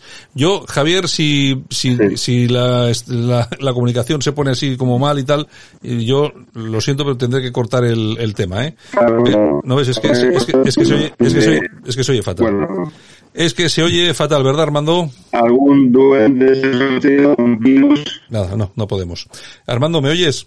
Sí, parece, sí, se oye como, ¿te acuerdas los dibujos estos de Mazinger Z? Sí, como, como, como, como, un robot de estos de tal. Bueno, vamos a ver si, vamos a ver si recuperamos dentro de dos minutos la conexión, a ver si se le escucha un poco mejor. Bueno, eh, y vamos a cerrar porque tampoco tenemos mucho tiempo, Armando, y sí me gustaría, si te parece, es tratar un tema que me ha llamado profundamente la atención, que ha sido, han sido los navajazos, las peleas que hay entre diferentes partidos políticos para intentar meter a sus, no sé si colaboradores acólitos, no sé cómo llamarlo, en el ente público de la televisión andaluza? Bueno, yo la verdad es que me sorprende mucho. Mm, sobre todo, hombre, hay partidos que no han abominado nunca del autonomismo, como el PSOE, el PP, han defendido el actual sistema autonómico y demás.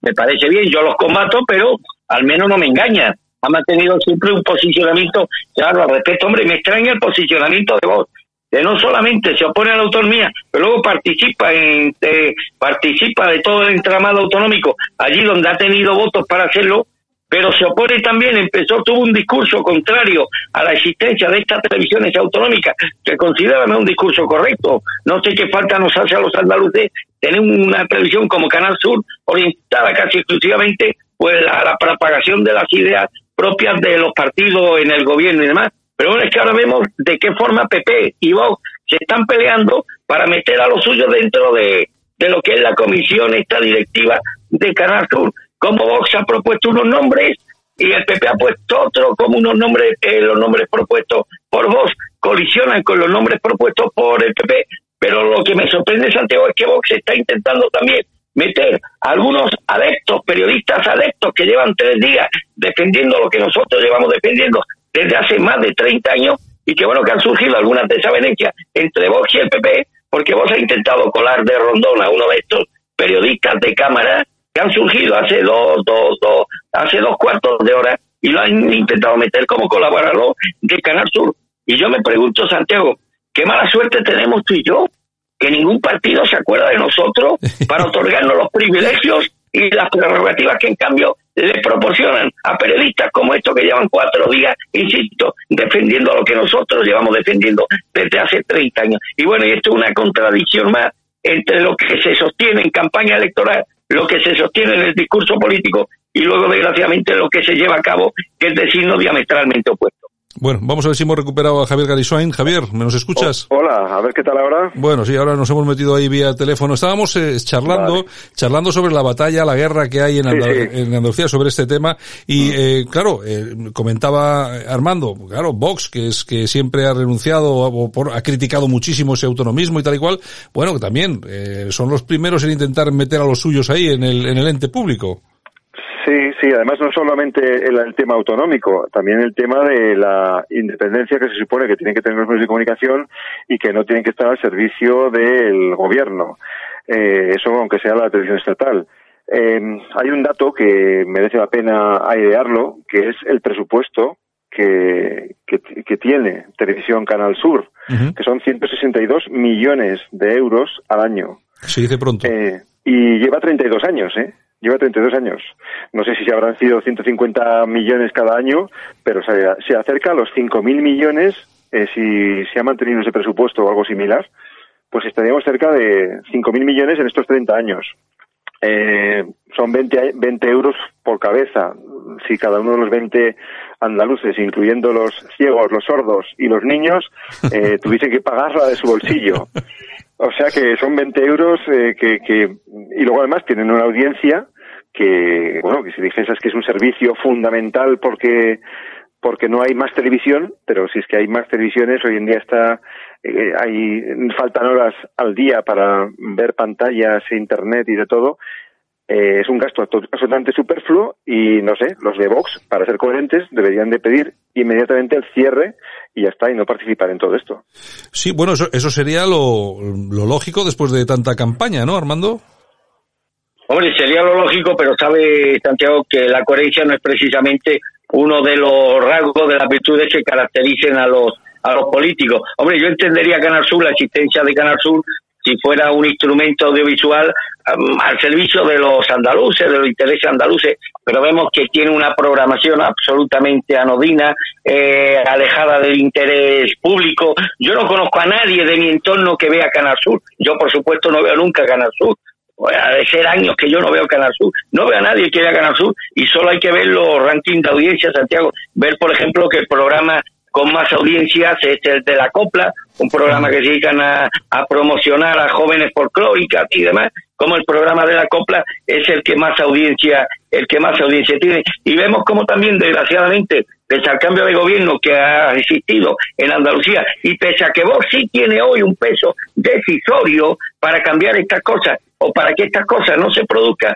como vemos que siguen allí instalados en Canal Sur, muy bien remunerados, personajes que forman parte de, este proyecto totalitario que tanto defiende la izquierda, periodistas como Tony Moreno, cuyo programa, eh, que tiene un programa, que sigue teniendo el programa que ya hacía con los socialistas y que es un programa orientado previamente con una cámara oculta a evidenciar los casos de intolerancia, pero siempre que afecten, que siempre que tengan como protagonistas en el sentido negativo a la población autóctona andaluza y victimizando, como no podía ser de otra forma, a los pobrecitos inmigrantes, a las feministas, a las mujeres que quieren abortar. Es decir, que sigue el mismo proyecto ideológico de la izquierda instalado en los principales programas eh, conducidos y dirigidos por la misma gente que ya eran estrellitas audiovisuales en la época del Partido Socialista y que el Partido Popular Ciudadano y Vox pues no han tenido el cuajo ni el coraje de sustituirlos por periodistas más comprometidos con los valores y principios que esta gente dice defender. Si es que en los políticos cabe, mm, eh, cabría el beneficio de la duda de proporcionarle algún algún valor moral, algún valor moral consustancial a ellos. De todas formas, el tema este de las televisiones autonómicas es que es un chollo para muchos. Oye, yo creo que en Navarra no tenéis televisión autonómica, pero bueno, tenéis tenéis a la televisión vasca que os, os, obligan a, a, tener ahí, ¿no, eh, Javier? Ese es otro problema que sufrimos en Navarra y también el, el, pequeño imperialismo ridículo, pues, pues eso, catalán y de todas partes, ¿no? Todos los territorios que ellos, los nacionalistas, los separatistas, consideran pues conquistables, pues procuran hacer llegar las ondas y subvencionar um, buscando trucos legales para subvencionar pues emisoras de radio, televisiones, etcétera. Es un es una ley del más fuerte y, está claro que los son correas de transmisión. Este tipo de medios de comunicación son correas de transmisión, pues del chiringuito parlamentario. Es muy difícil cortarlo, porque claro, el que entra nuevo entra con muy buenas palabras, pues tipo Podemos y tipo Vox, hacer limpieza, poner orden, poner luz y taquígrafos y transparencia, y al final lo que hacen es meter a los amiguetes. Eh, pero vamos, hay que denunciarlo. Está claro. Tú, fíjate, eh, Armando, eh, nosotros ya llevamos unos cuantos años en esto y yo creo, yo, yo soy de las personas que digo que la gente joven tiene que, ir diciendo cosas, haciendo cosas. Me encantan los youtubers, la gente joven que está en YouTube, cuenta cosas. Hay muchos youtubers desde un punto de vista muy políticamente incorrecto, hacen y dicen cosas. Bueno, gente muy joven, pero a mí me, me sorprenden casos como el de, como el de Javier Negre, por ejemplo, ¿no? Mm. Eh, una persona que la teníamos hasta hace poco eh, en, metido en los grandes medios de comunicación, creo que incluso era director del área audiovisual de, de, de, la, de la, editora del mundo, eh, de, no sé cómo se llama, algo editorial, no, no tengo idea.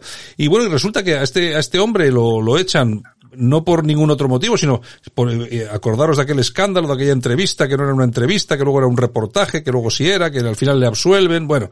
Entonces al final él pierde credibilidad, mucha credibilidad, él ha ido perdiendo todos sus, eh, sus puestos ahí y tal, y se ha hecho youtuber. Bueno, y con, y con el tema este de hacerse youtuber, eh, eh Armando, resulta que ha visto, ha, visto el cielo, y resulta que se, se, le ha abierto, se le ha abierto la luz, y ahora el otro día, el otro día publicaba un, un, un, un vídeo que se titulaba eh, hoy el único medio, el único medio de comunicación que te va a hablar de inmigración.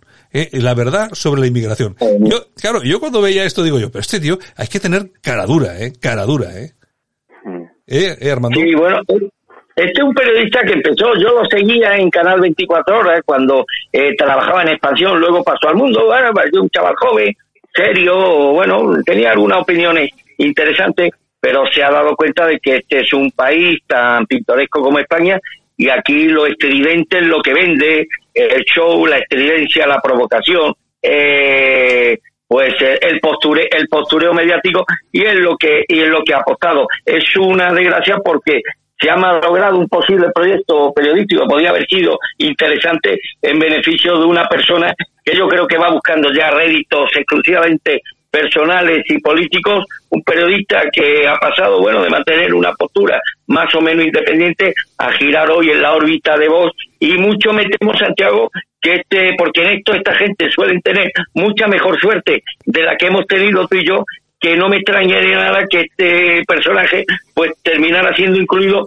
en una lista electoral de Vox y bueno, y que siguiera los caminos de, de Germán Ter, solo que Germán Ter tiene una trayectoria periodística impecable a sus espaldas, mientras este que periodísticamente hablando no ha hecho absolutamente, absolutamente nada. Pues este tipo de periodismo, de comunicación esperpéntica, provocadora, que es lo que hoy se tira, ¿no? Ante, y es lo que hoy demanda una población mayoritariamente mediocre y basurizada, pues al final él se ha dado cuenta de que ese tipo de periodismo, de experiencia, tiene enmascarado que hacer el periodismo comprometido y convencional que otros han seguido, hemos seguido, hemos seguido haciendo. Y mucho me temo, Santiago, que obtendrá mejores réditos mediáticos y económicos de los que hayamos obtenido nunca tú y yo. Mm. Eh, Javier, el- Javier, lo del, lo del periodismo ya es una es una profesión que cada día está peor, ¿eh? Eh, bueno, a ver, eh, es lógico que con la aparición de Internet, pues se ha, ha estallado todo en mil pedazos y se tiene que volver a reordenar. A mí me sigue sorprendiendo mucho que haya tanta, eh, que tenga tanta fuerza todavía la televisión típica, ¿no? Eh, frente a todos estos youtubers y la facilidad que tienes para ver cualquier contenido al instante tan variado, ¿no? Eh, claro, me sorprende, pero por otra parte entiendo que lo que acabamos de decir antes, que esos 162 millones, esos miles de puestos de trabajo en toda España, mm, de gente que está todo el día eh, liberada para para maquinar eh, cómo subir la audiencia, hombre, pues te pesará, ¿no? Y hay mucha gente pues que todavía, si algo no sale en la tele, no existe, no existe, a no ser que, que aunque salgan en mil youtubers, ¿no? Sí, sí, sí. Eh, y luego está el tema de, em, de que, o sea, los youtubers sí, es, es un canal desde luego que está que están haciendo, pero a mí no me importa, en el caso de Javier Negre, por ejemplo, a mí no me, no me molestaría que él hablase bien de Vox continuamente, pero sin ocultarlo, diciendo, bueno, yo he optado por apoyar a Vox y lo, lo apoyo. Es decir, eso es jugar limpio.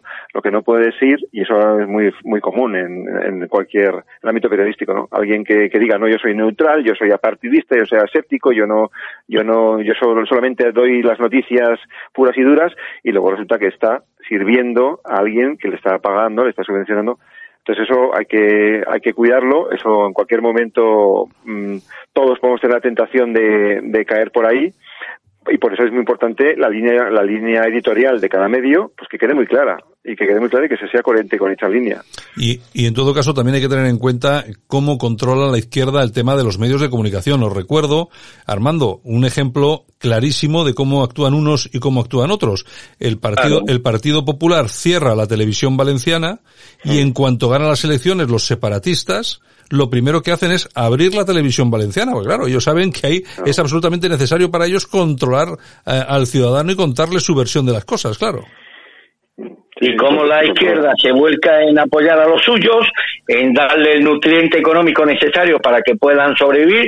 El último caso lo hemos visto con la amiga de Pablo Iglesias, a la que se le ha abierto un digital que está teniendo importantes apoyos por parte de Podemos, con llamamientos incluidos para incrementar, para incrementar la, la audiencia y consiguientemente los ingresos y cómo la derecha, pues sistemáticamente de una forma sistémica, pues ningunea, desprecia a los medios, a los pocos medios que hemos estado dando la cara, no por ellos, sino por los ideales que ellos dicen defender y que hemos estado entablando batalla ideológica a la izquierda, que es de lo que aquí se trata, ¿no? Porque mientras no le ganemos alguna que otra batallita ideológica a la izquierda, me temo que esto no va a cambiar. Entonces me, me, me resulta lacerante y sobre todo la constatación de un- del estado en el que se halla la derecha política en este país que mientras se apoya económica y publicitariamente iniciativas esperpénticas y estridentes como la que representa este personaje, que luego ve sus vídeos y son visualizados por muy poquita gente, Santiago, yo creo que además son personas muy sobrevaloradas, ¿no? hay vídeos que tienen 3.000, 4.000, no pasan de los 5.000, cómo la, la, la derecha se vuelca en este tipo de experimentos mediáticos eh, más concebidos para el postureo y la estridencia y cómo ignora de una forma sistémica a medios como los nuestros eh, que bueno que encima tenemos que estar desagradecidos Santiago no de que nos apoyen que no nos apoyan ni nos van a apoyar sino de que nos dejen asistir a la rueda de prensa o formularle alguna pregunta a sus dirigentes. Pues bueno, entre la diferencia de trato que la izquierda da a sus medios y la derecha da a los propios, pues tenemos también la diferencia, la diferente percepción que tienen los electores españoles a la hora de votar mayoritariamente a la izquierda y a la hora de no votar a la derecha. En estos ejemplos tal vez encontremos la respuesta a muchas preguntas que nos sitúan el por qué la izquierda gana las elecciones y la derecha no. Bueno, ahí volvemos también, esto es la pescadilla que se mueve la cola, Javier, porque ahí volvemos a la famosa financiación de los medios de comunicación que, que no hizo el PP, que se los dejó en bandeja a la izquierda, bla, bla, bla, bla, bla, bla, bla, bla. La cuestión es que de lo que nunca se habla aquí es de medios de comunicación independientes. Siempre estamos hablando de que uno dejó a los medios, que el otro ha tomado el control de este otro medio, pero no hablamos nunca de medios de comunicación independientes. Hombre, sí hay medios de comunicación independientes. Este, por ejemplo, ¿no? Aquí nos da igual igual. Hoy criticamos a uno, mañana a otro. Nos da exactamente lo mismo. Pero bueno, entre los grandes medios de comunicación, Javier, es prácticamente imposible ver un medio independiente de verdad.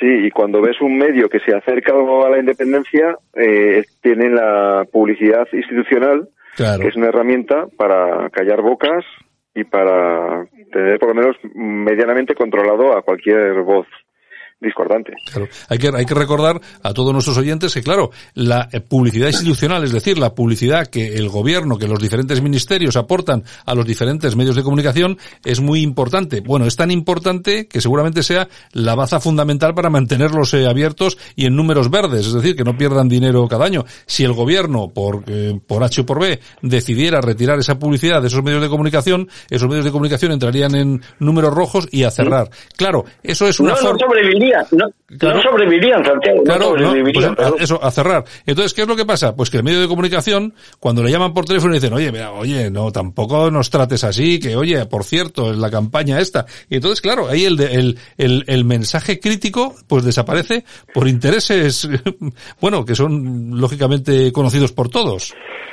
Sí, la programación en, en, los medios de comunicación financiados por el nacionalismo vasco se ve clarísimo, ¿no? Todos los, todos los programas eh, absolutamente inventados, sin audiencia y necesarios en, en vascuence, que, que realmente no van para atender una población vascofona, sino que van para como un elemento de, de, marcar un territorio. Y eso está subvencionado y si quitan un día la subvención, pues se, se hunde directamente porque no, no, no se sostiene. Mm. Oye, y la, pregunta del millón, Armando, nosotros siempre criticamos todo esto, oye, pero si mañana nos aparece aquí el PSOE o el PP y nos dice, oye, la radio esta o el digital tal, eh, oye, tomar 100.000 euros, ¿qué, qué hacemos? Eh, ¿Nos vendemos o, o qué? Pues claro, criticamos mucho a los demás, pero ¿qué haríamos nosotros?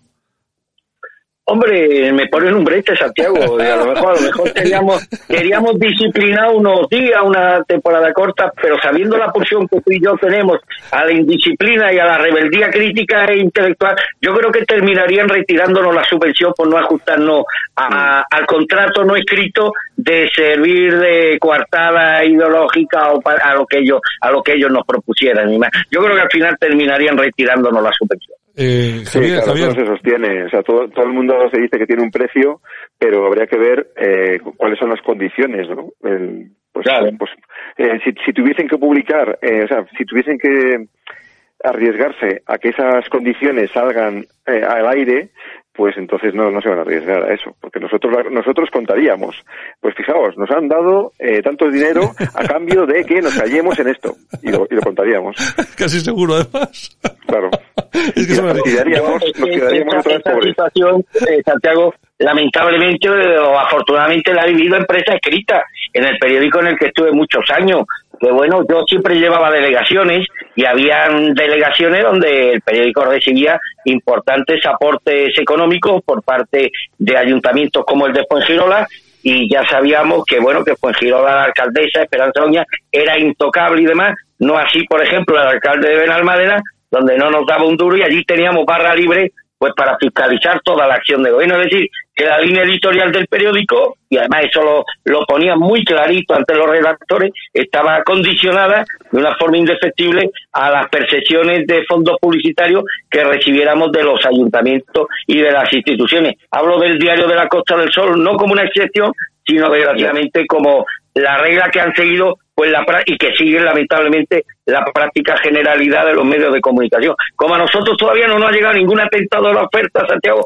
pues podemos especular con lo que haríamos o con lo que no. Oye, yo creo que bueno que al final terminaríamos siendo lo que somos, ¿no? Ese estado natural y rebelde que tenemos y yo creo que no seríamos no seríamos buenos aliados para esta gente y tal vez sea por ello por lo que nunca nos han hecho una propuesta de este tipo, Santiago. ¿A ti, a ti, no, te, han, a ti no te han intentado comprarle la hora información.es, ¿no, Javier?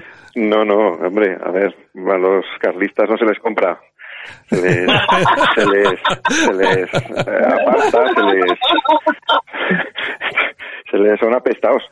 Sí, sí, la verdad, la verdad. Oye, la verdad que también es, fíjate que ese es otro tema, que a, ver si hablamos algún día de ello, eh, verdadera. Yo no sé por qué, por qué sois, eh, os tienen como, como los, los bichos raros, pero los raros de verdad, o sea. Hombre, eh, fíjate, acaban de publicar un artículo, joder, no sé ahora si es en público o dónde, eh, metiéndose con Olona, con Macarena Olona, pero a saco, eh, comparándola con eh, doña Urraca Pastor, que era una carlista de los tiempos de la República, que era, digamos, una auténtica feminista, era de aquellas mujeres que fueron las primeras que, pues mitineras y que iban, recorrían los pueblos dando mítines, ¿no? A favor de, en, en aquella época en la que era, digamos, la derecha la que pedía el voto femenino y la izquierda no lo pedía el voto femenino, que es una cosa que no se cuenta, ¿no? Y, y utilizan al carlismo, o sea, cuando ya llega el momento en que no saben cómo insultar, pues le llaman carlistas a los de Vox, porque no saben ya, no saben ya qué más decirles, ¿no? Es lo peor, lo Pues yo peor. creo que con, los- con los carlistas pasa, pasa algo similar a lo que ocurre con los mormones en Estados Unidos. Es decir, que es un movimiento mm, no está bien visto en algunos sectores de la sociedad americana, pero hay unanimidad a la hora de concederle a los mormones una integridad moral y un sentido estricto a la hora de orientar su vida que, por ejemplo, no se le dan a otras confesiones.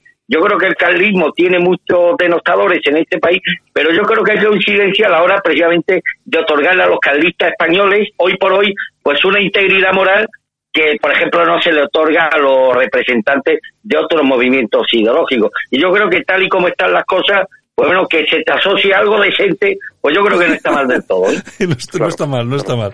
Bueno, oye, señores, nos tenemos que ir, que nos hemos comido el, el tiempo entre una cosa y otra. Javier Garisoain, de ahorainformación.es, hemos, al final hemos recuperado la información vía, vía, Vía móvil. teléfono. Pues bueno, al final, bueno, pues por lo menos te hemos podido tener, no como la semana pasada, que nos fue, nos fue imposible. Un abrazo muy fuerte, Javier. Vale, un Y abrazo. y un abrazo muy fuerte, Armando. Otro para los dos. Escuchas Buenos Días España. Aquí no nos callamos. Y esto ha sido todo por hoy. Saludos súper cordiales. Javier Muñoz de la Técnica, todo nuestro equipo. Saludos de este que te habló, Santi Fontenla. Y por supuesto nosotros que regresamos el lunes con más información, con más opinión y con un espacio de radio que pretende hacer, hacerte más llevadero esto del madrugón diario. Un abrazo. Chao. Hasta el lunes.